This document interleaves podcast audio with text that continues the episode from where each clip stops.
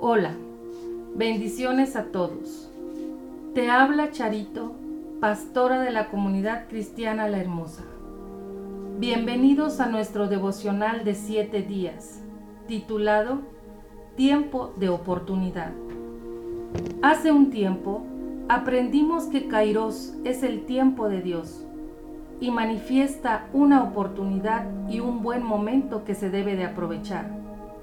Hay una relación estrecha con la palabra crisis que evoca un momento de incertidumbre.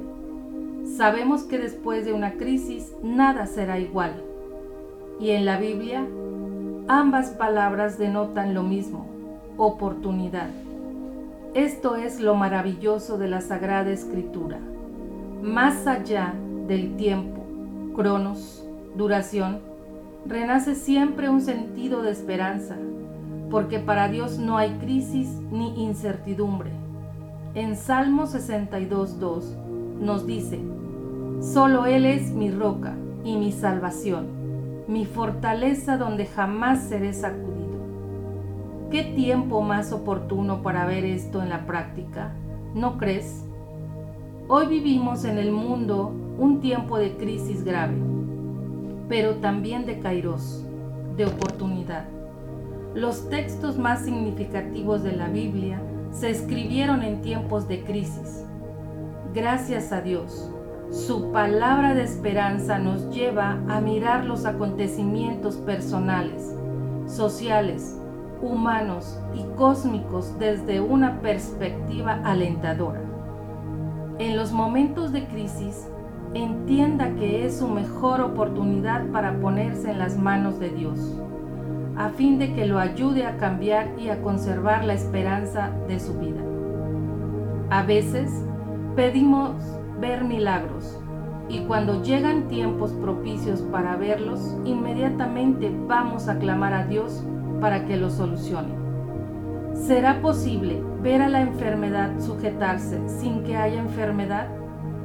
¿Podremos ver a nuestros enemigos rendidos sin un tiempo de confrontación?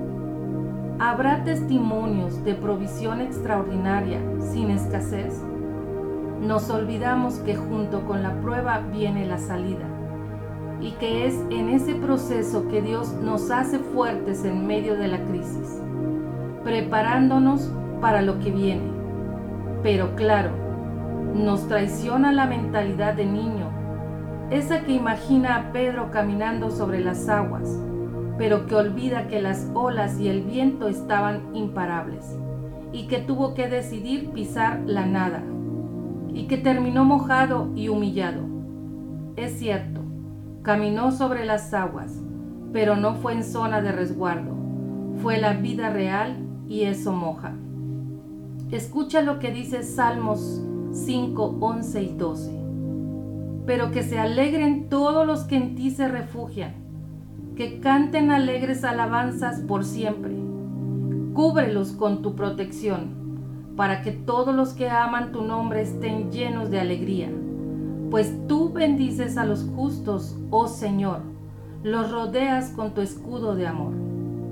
Vamos a mirar este tiempo como la oportunidad para poner en práctica este pasaje, para ver y vivir una vez más que mi Dios es quien está a mi favor y que no importa cuánto me moje, será Él quien me levante, me acompañe hasta la barca y calme la tempestad. Oremos.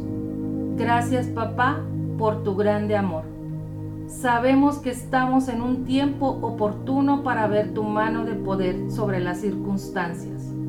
Nos gozamos, pues tú nos bendices y nos rodeas con tu escudo de amor. Y por ello caminamos confiados en ti. En tu nombre Jesús, así sea. Que Dios sea contigo todos los días de tu vida.